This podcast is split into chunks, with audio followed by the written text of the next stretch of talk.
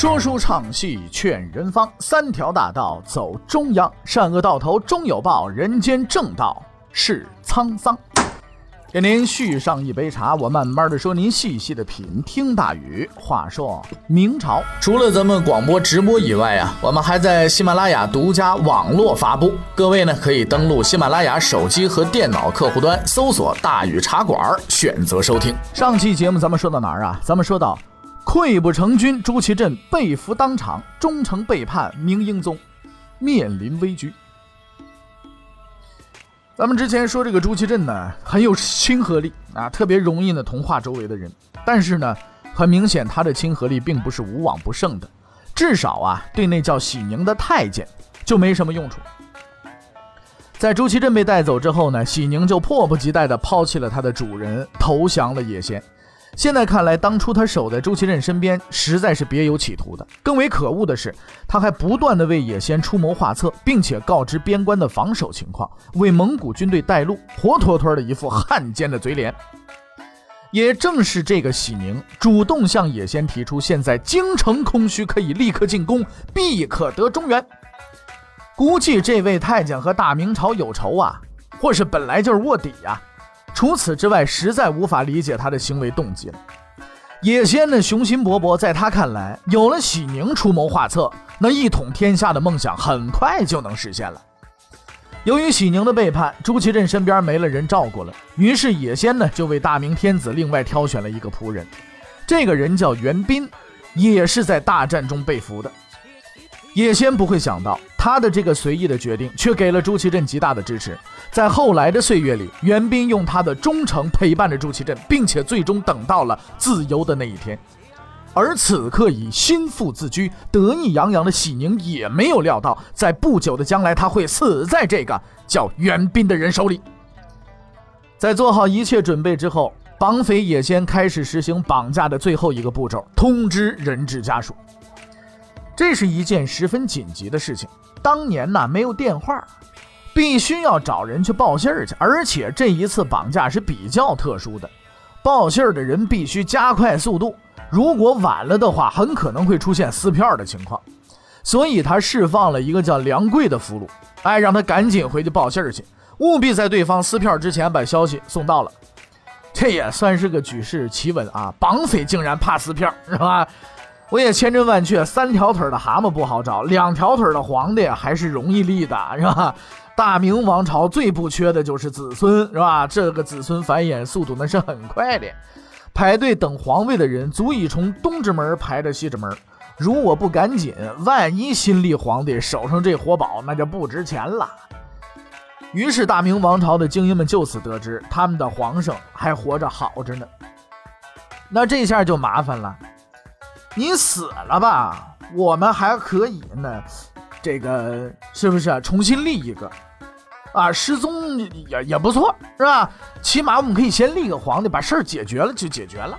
等到一切走上正轨，即便说前皇帝最终沿途乞讨回来了，那那那也没什么大作用了，对不对？可是现在的情形啊，恰恰是最差的一个，是吧？就是人不但活着，还当了绑匪的人质，明目张胆的跟你要赎金。钱那倒不是个问题，要钱你给不就完了？问题是，问题是你给了钱，人不一定能回得来。如果你让野先尝着甜头了，哎，隔三差五来要一回，就当是压岁钱了。拿钱这又不放人，你要是敢不给，就是不顾皇帝死活，舆论压力你也顶不住啊。然而这并不是最麻烦的，更大的问题还在后头。由于王振一味想靠人数压倒野先，所以他出征的时候带走了京城三大营的全部兵力和北方明军的精锐。此时的北京城中所剩兵力不到十万，数量你感觉是不小，但是呢都是老弱残兵，而且士气低落呀。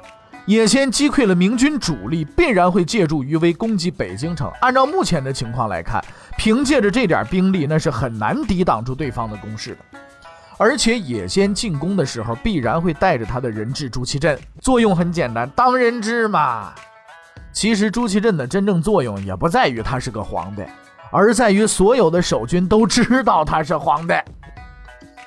不知道那就还则罢了，一箭扑射死完事儿。然后，问题是呢，大家都知道野先手中有有皇帝，而且野先也很清楚这一点，只要把大明皇帝放在他队伍里边，那明军就是投鼠忌器呀，自然不敢真打呀。万一有哪不长眼的在乱军当中把皇帝给弄死了，那是灭族的罪过呀，谁敢啊？守也守不住，打也不能打，这玩意儿叫什么？叫豆腐掉进灰堆里，吹不得打不得，你可怎么办呢？你说，嗨，其实啊，没办法，是不是？大明王朝即将陷入绝境，大臣们在思考着对策。他们毕竟经验多、阅历丰富，即使在如此不利的情况下，他们也能够冷静下来商量解决问题的办法。但是后宫就不一样了，朱祁镇被俘虏的消息跟晴天霹雳一样，一下子把前皇后给震晕了。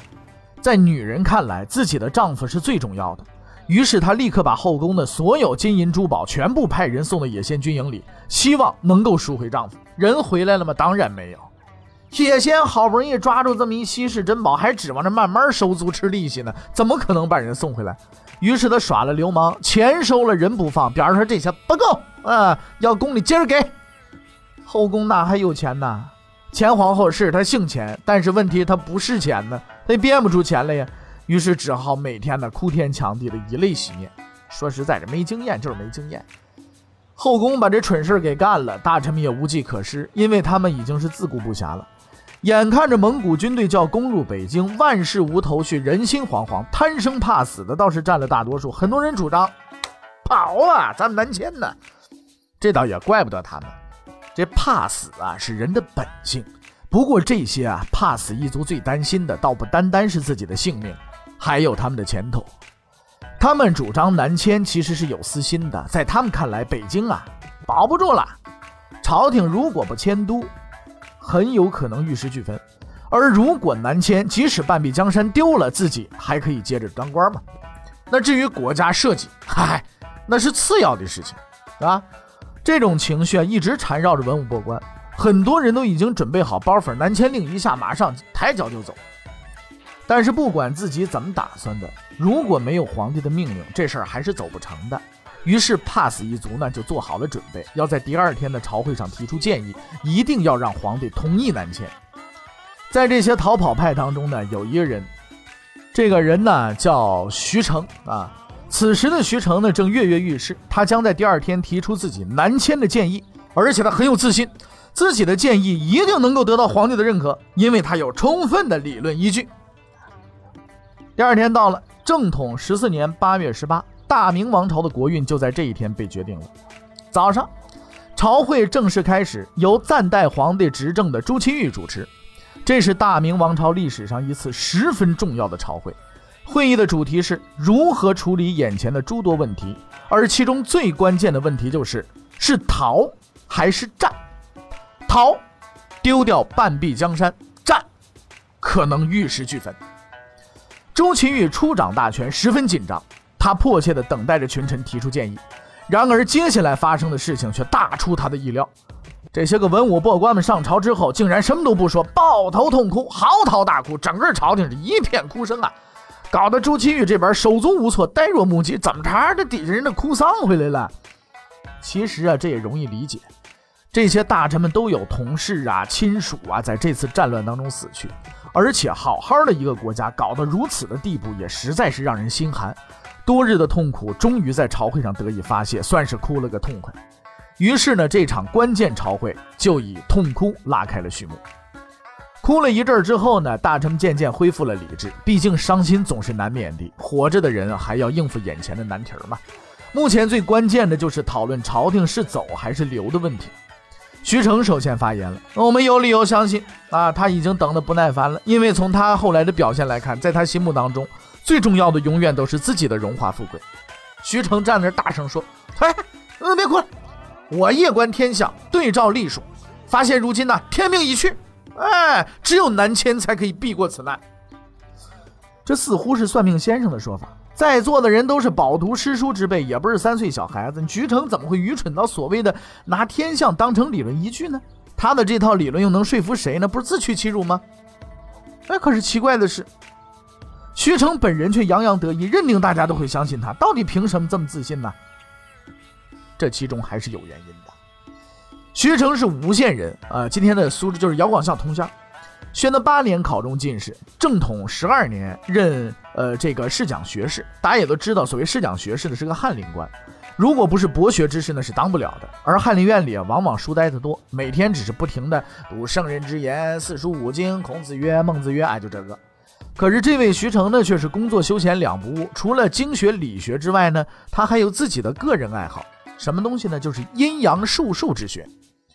前面咱们提到过，所谓阴阳术数之学啊，范围很广，这里边包括什么天文、地理、兵法、算命啊、数学等等的都有啊。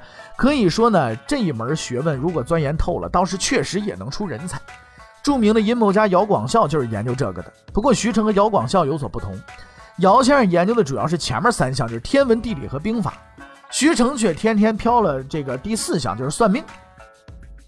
算命这玩意儿可谓是历史悠久、源远流长。具体准不准，我呀，呃，在我看来，算命这玩意儿没有准的啊。但是只要是人类对未知的恐惧仍旧存在，算命这种形式呢，就会不断的延续下去。反正在我看来，算命的全是瞎掰啊，都是扯淡。徐成呢，就是一个有志于研究算命的人。他经常主动给人家算，虽说他不收钱，只是凭兴趣义务劳动。不过呢，他也经常啊算不准，所以人们也不怎么信他。似乎上天要挽救他的算命名声。在不久之后呢，这位失败的算命业余爱好者呢，却对当时一件重要的事情做出了判断，准确的判断。这件事情呢，就是土木堡之败。在明英宗亲征之前，他夜观天象，大惊失色，跑回家对老婆说：“说，哎呀，咱们赶紧跑吧。”我夜观天象，此战必败。到时候晚了，军队攻来的时候，咱们来不及了。你赶紧回老家躲去。可是徐先生的算命水平啊，连他老婆都不信他，对他的这一忠告，人们只是笑笑而已。所以，当土木堡之败的消息传来之后，徐成除了对自己的将来命运的担忧之外，还有几分高兴。怎么高兴呢？你看看，都不信我是不是？你看，现在出事了吧？我当时是怎么说的？你看，就这种马后炮啊。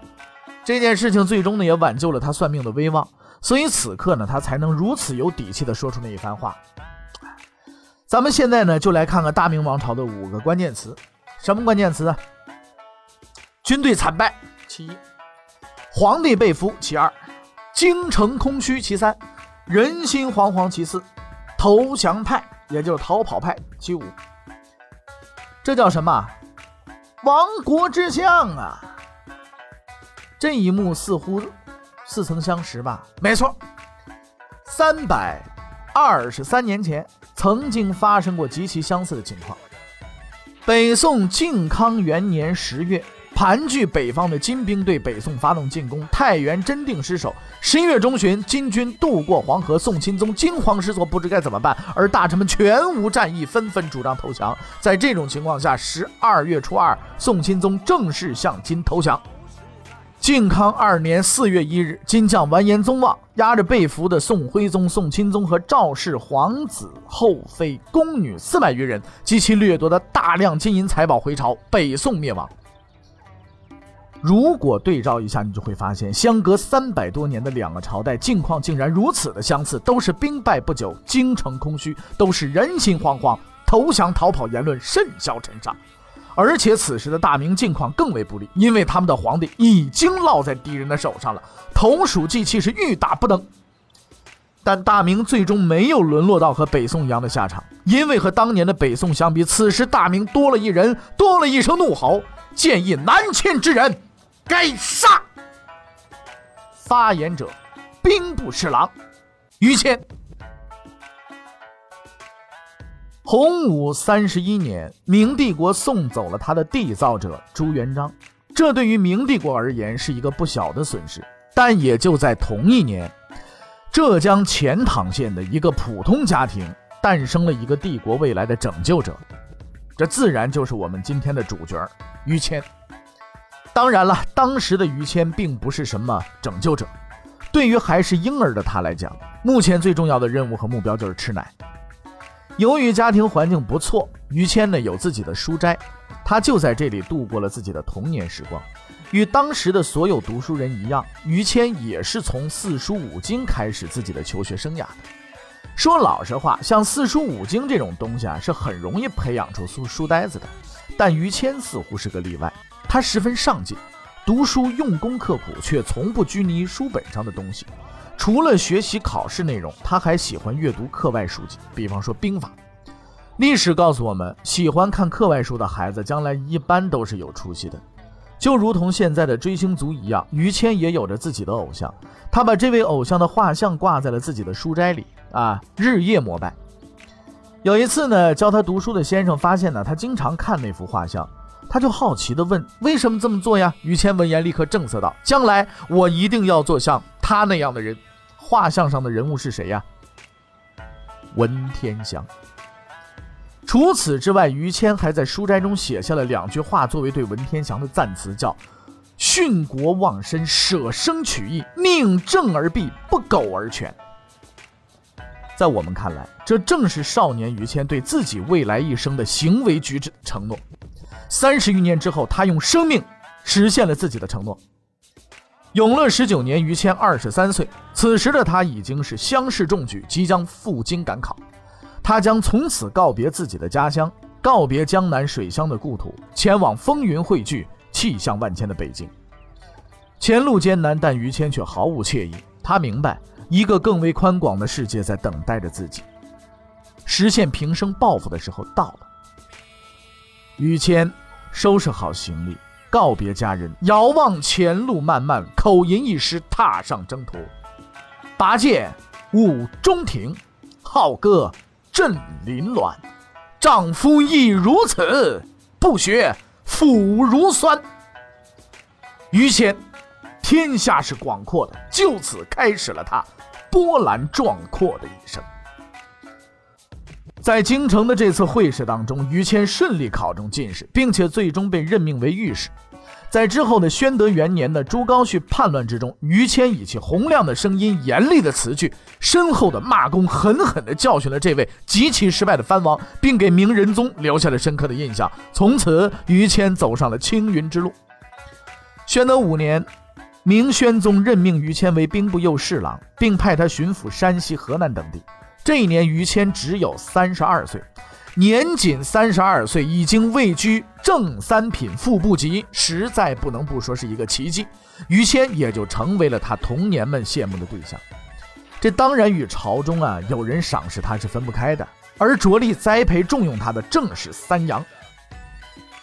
像杨士奇、杨荣这种久经宦海的人，自然是识货的。于谦这样的人才逃不过他们的眼睛，而事实上。当时确实有人对于谦升迁的如此之快表示不满，而杨士奇却笑着说：“此人是难遇之奇才，将来必成栋梁。我是为国家升迁他。奇才不奇才，栋梁不栋梁，不是杨士奇说了算的。只有干出了成绩，大家才会承认你。”于谦就此离开京城，开始了他地方官的生涯。不过他估计也没料到，这一去十九年。在这十九年中，于谦巡抚山西、河南一带，他没有辜负杨士奇的信任，工作兢兢业业，在任期间威望很高，老百姓十分尊重他。更为难得的是，他除了有能力之外，还十分的清廉。正统年间，王振已经掌权，他这个人是属于雁过拔毛型的。地方官进京报告情况，多多少少都会带点东西，即便说是个牙刷，是个茶茶杯，哎呀，王王王振来者不拒。让人哭笑不得的是。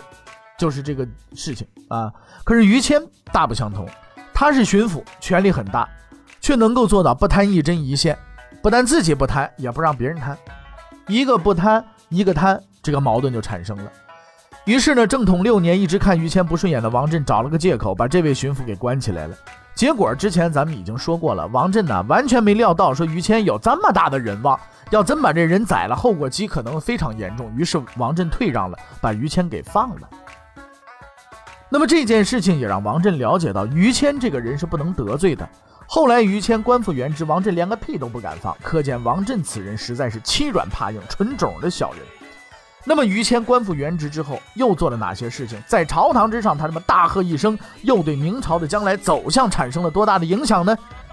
欲知后事如何，且听下回分解。